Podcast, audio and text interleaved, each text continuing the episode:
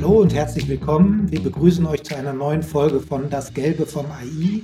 Bei mir hier ist Yvonne, ich bin Matthias von Conversion Maker und hier im Podcast besprechen wir jede Woche die spannendsten News aus der Welt der KI. Yvonne, welche Zahlen hast du uns denn heute mitgebracht? Heute habe ich gleich zwei Zahlen mitgebracht und zwar stammen die Zahlen aus einer Auswertung von Stepstone.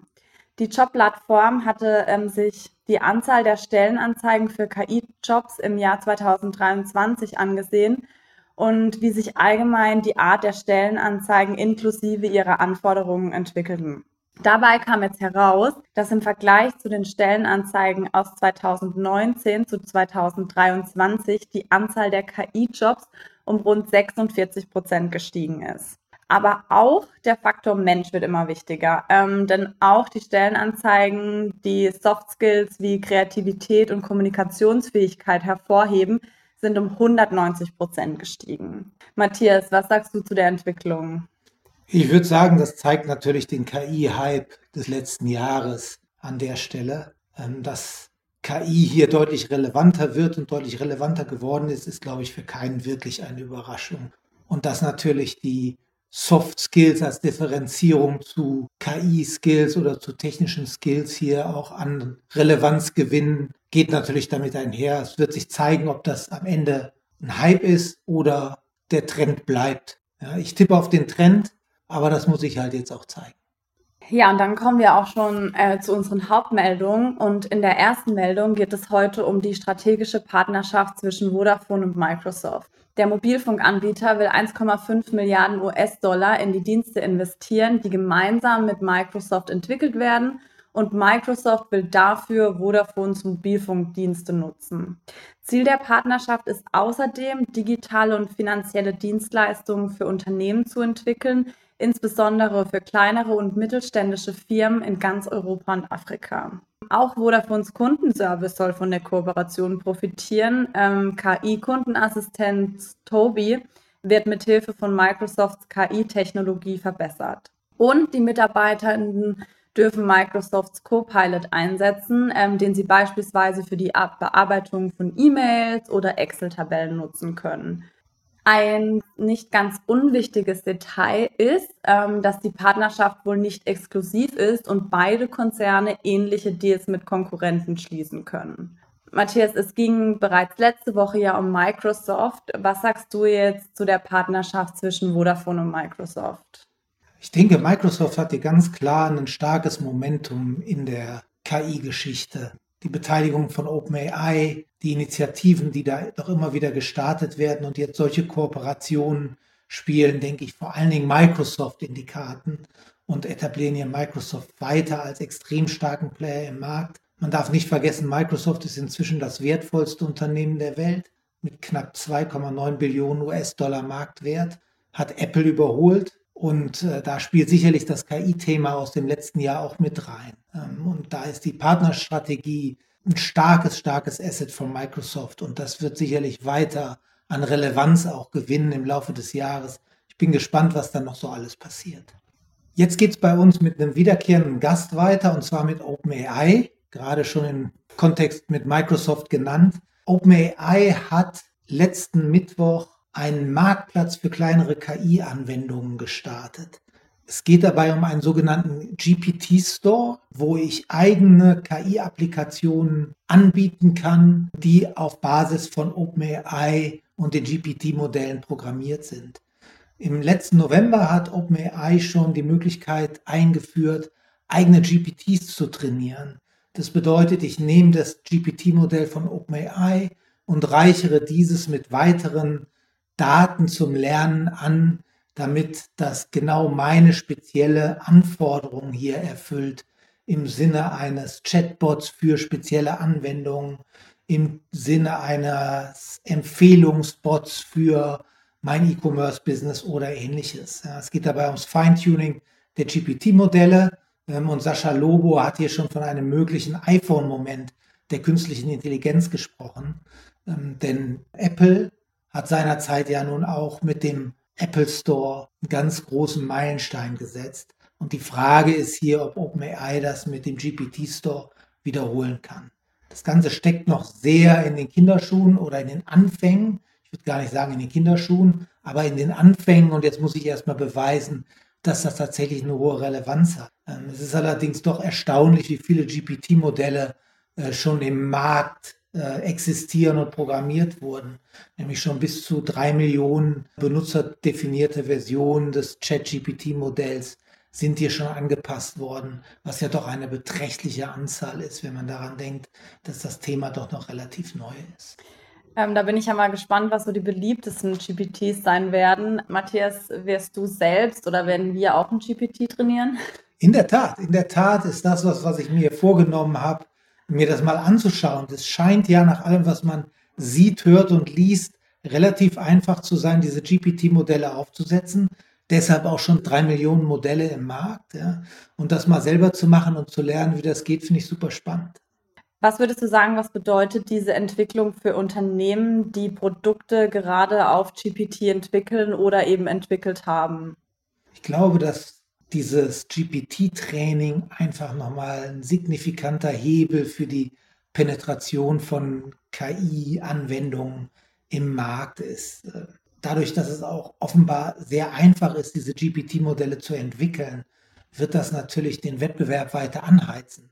Und es bleibt spannend zu sehen, was wir für Entwicklungen und für Modelle denn im Markt sehen und wie relevant die im Alltag werden. Ich glaube aber, viele Unternehmen beschäftigen sich jetzt damit und damit wird die Relevanz von KI einfach nochmal im Markt deutlich steigen. Und äh, ja, es bleibt spannend. Yes, und jetzt geht's weiter mit dem Tool der Woche. Und da habe ich heute PDF AI mitgebracht. Ähm, dieses Tool bietet die Möglichkeit, ganz einfach Infos aus seinen PDF-Dateien zu ziehen, indem man einfach die Datei ins Tool hochlädt ähm, und dann eben ganz gezielte Fragen stellt. Dabei ist es egal, ob es um rechtliche Vereinbarungen, Finanzberichte, Bücher oder wissenschaftlichen Arbeiten geht. Mit dem Tool wird im Prinzip jedes PDF zugänglich und dann auch interaktiv. Das ist auf jeden Fall was, was äh, sehr alltagsrelevant klingt. Ja, hast du das Tool schon selber ausprobiert? Ja, ich habe mich da mal ein bisschen durchgeklickt. Ähm, auf der Webseite von PDF AI findet sich auch ähm, gleich eine kleine Vorstellung des Tools. Auf der linken Seite ist die PDF platziert und auf der rechten Seite ist dann eben der Fragenbereich. Ähm, ich habe mir dann einfach eine kurze Zusammenfassung ähm, der PDF geben lassen und innerhalb von Millisekunden tippte das Tool direkt eine Zusammenfassung ab. Das Beispiel-PDF war zwar auf Englisch, ähm, aber das Tool soll sowohl auch für mehrere Sprachen inklusive Deutsch funktionieren. Also das heißt, wer neugierig ist, kann es gerne mal ausprobieren und für eine PDF ähm, kann man es sogar kostenfrei ausprobieren. Klingt tatsächlich wert, das äh, mal selber auszuprobieren. Ich bin gespannt, wie das funktioniert. Unsere erste Quick News heute zeigt, wie wichtig es ist, auch auf die Qualität bei KI zu achten, denn aktuell tauchen tatsächlich Fehlermeldungen als Produktbeschreibung auf dem Amazon Marketplace auf. Da stehen dann aktuell Produkte zur Verfügung, die als Bezeichnung einen Satz wie leider kann ich diesen, äh, die auf diese Anfrage keine Antwort generieren oder ähnliches anzeigen. Das heißt, hier sind automatisch Produktbeschreibungen und Produktbezeichnungen entwickelt worden, die offenbar ganz, äh, ganz klar fehlerhaft sind. Das zeigt einfach, dass doch gerade mit KI sehr viel rumexperimentiert wird und es dann zu solchen Fehlern kommen, die natürlich einfach ähm, dann auch eine, eine, hohe negative Relevanz haben können für das Unternehmen. Man hört, dass Amazon für diese fehlerhaften Produkteinstellungen bereits eine Aufräumtruppe ähm, aufgesetzt hat, um hier die Sachen zu bereinigen. Ja, von schlechten Produktbeschreibungen haben wir ja schon oft gehört und auch schon viel erzählt. Aber das jetzt auch noch mit dem Produktnamen ist ja echt ein Albtraum. Wie schwerwiegend sind jetzt die ähm, Folgen für die Verkäufer? Das kommt natürlich darauf an, wie relevant das Produkt am Ende ist, ja, und wie relevant der Verkäufer ist. Aber schön ist es natürlich nie. Ich will ja meine korrekten Produktbeschreibungen auf Amazon und meine korrekten Produktlistings haben. Ähm, das bringt mich möglicherweise im Ranking in die niedrigeren Kategorien. Ja, ich werde nicht mehr gut gefunden. Es gibt vielleicht sogar Regressansprüche, wenn ich das als Agentur entsprechend eingestellt habe für einen Kunden. Also es hat schon eine Relevanz ja, und sollte natürlich vermieden werden. Und dann kommen wir auch zu den zweiten Quick News. Ähm, dieses Jahr wird nicht nur in der EU und in den USA gewählt, sondern auch eben in vielen anderen Teilen der Welt. Und daher geht es jetzt in den nächsten Quick News um das diesjährige Superwahljahr und wie sich da auch OpenAI darauf vorbereitet. In einem aktuellen Bericht ähm, des Weltwirtschaftsforums wurde KI-gestützte Desinformation und ihre Folge als eben die größte Gefahr für die Zivilgesellschaft eingestuft. Viele Experten gehen jetzt auch davon aus, dass KI zunehmend für die Beeinflussung von Wahlen genutzt wird. Das ist natürlich dieses Jahr jetzt super relevant, ähm, da eben so viele Wahlen stattfinden, wie zum Beispiel die US-Präsidentenwahl. Bei uns sind es die Landtagswahlen oder auch noch die Europawahl im Sommer. Da hatte bereits im letzten Jahr Sam Altman, der OpenAI-Chef, seine Bedenken geäußert, dass die Technologie seines Unternehmens zur gezielten Wählerbeeinflussung genutzt werden könnte. Und daher wurde jetzt auch ChatGPT Vorbereitungen auf die US-Wahlen angepasst. Das heißt, ChatGPT soll nicht mehr in der Lage sein, politische Kampagnen zu erstellen oder Lobbyismustexte zu verfassen. Auch das Erstellen von Chatbots, die politische Kandidaten nachahmen, ist untersagt. Da gingen doch aber schon letztes Jahr mehrere KI-Bilder von Politikern viral. Was tut OpenAI dagegen?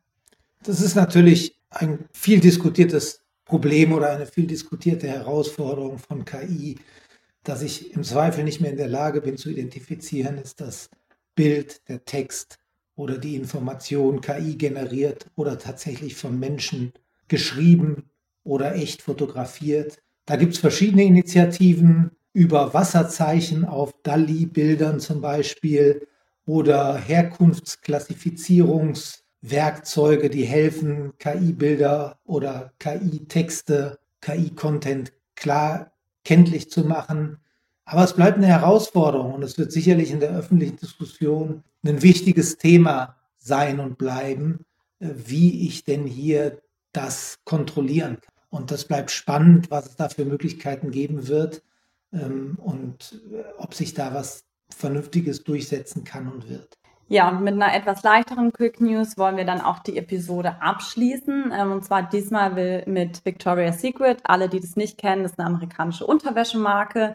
Um das Kundenerlebnis im Online-Shop so angenehm wie möglich zu gestalten, setzt man bei Victoria's Secret jetzt auf Googles KI. Und die KI im Einsatz nennt sich hier Vertex AI und ist quasi das Dach für alle KI-Anwendungen, die Google-Unternehmen nutzen können. Wenn man sich also im Online-Shop nicht zurechtfindet, hilft von nun an ein persönlicher KI-Assistent. Und der KI-Assistent schlägt dann eben passende Bekleidungen vor und kann sogar bei der Suche nach der perfekten Größe weiterhelfen. Eine weitere Chat-Funktion ermöglicht dabei auch die Verarbeitung von Fotos. So kann man eben beispielsweise ein Foto in den Chat posten, wie zum Beispiel den letzten Post von einer Influencerin auf dem Weg ins Fitnessstudio im sportlichen Outfit. Und der KI-Assistent sucht dann eben ähnliche Produkte oder genau die Bekleidung, die auf dem Bild eben zu sehen sind, raus und teilt dann auch noch Größenempfehlungen mit. Die neuen Funktionen, die äh, KI im Online-Shop ermöglicht, soll jedem Kunden ein angenehmes und persönliches Einkaufserlebnis anbieten. Ich finde es ja jetzt erstaunlich, dass der Einsatz von KI so vielfältig ist und allein so was Simples eigentlich wie die Einbindung einer KI ähm, die genau die richtige Größe empfiehlt, super hilfreich ist. Die richtige BH-Größe oder auch Größen für Leggings, das ist ähm, mal ein ganz eigenes Problem für sich.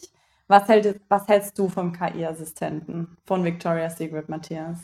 Ich denke, wir sehen hier die ersten Schritte von einer KI-Anwendung, die auf der Hand liegt und die sich im E-Commerce aus meiner Sicht verbreiten wird, nämlich das Thema Kaufassistent im Online-Shopping. Es wird wahrscheinlich hier der erste Schritt sein. Ich bin gespannt. Ich würde gerne mal sehen, wie es auch wirklich funktioniert, wie es angenommen wird.